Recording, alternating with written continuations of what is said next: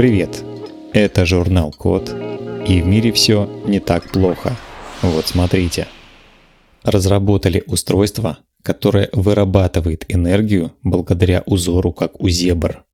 Термоэлектрические генераторы – это устройства, которые генерируют энергию за счет изменения температур.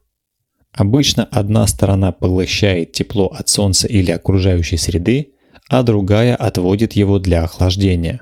От разницы в температурах создается электричество, поэтому их можно использовать для питания устройств, которые нельзя подключить к обычной электросети. Но в термоэлектрических генераторах жесткие изоляторы, что делает их громоздкими и неэффективными и затрудняет подключение к разным устройствам.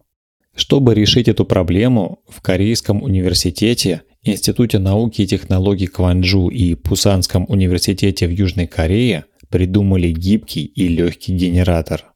Его особенность в том, что его узор действительно напоминает черно-белые полоски зебры.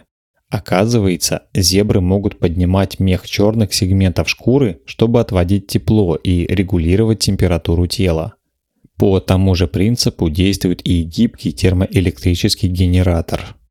Он состоит из белого материала, который отражает солнечный свет и излучает инфракрасное излучение, охлаждая область снизу.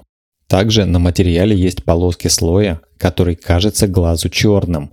Он поглощает солнечный свет и при этом отражает инфракрасное излучение, которое излучает белый слой. За счет этого процесса повышается температура под черными полосами и образуется чередование теплых и холодных областей. Эту разницу температур генератор преобразует в электричество. В лаборатории сделали небольшой прототип устройства, но создатели говорят, что оно может непрерывно генерировать энергию 24 часа в сутки и полностью разлагается в физиологическом растворе за 35 дней.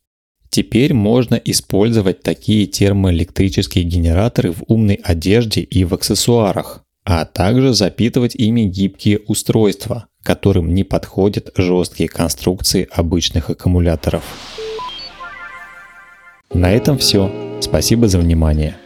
Заходите на сайт thecode.media и подписывайтесь на нас в социальных сетях. С вами был Михаил Полянин.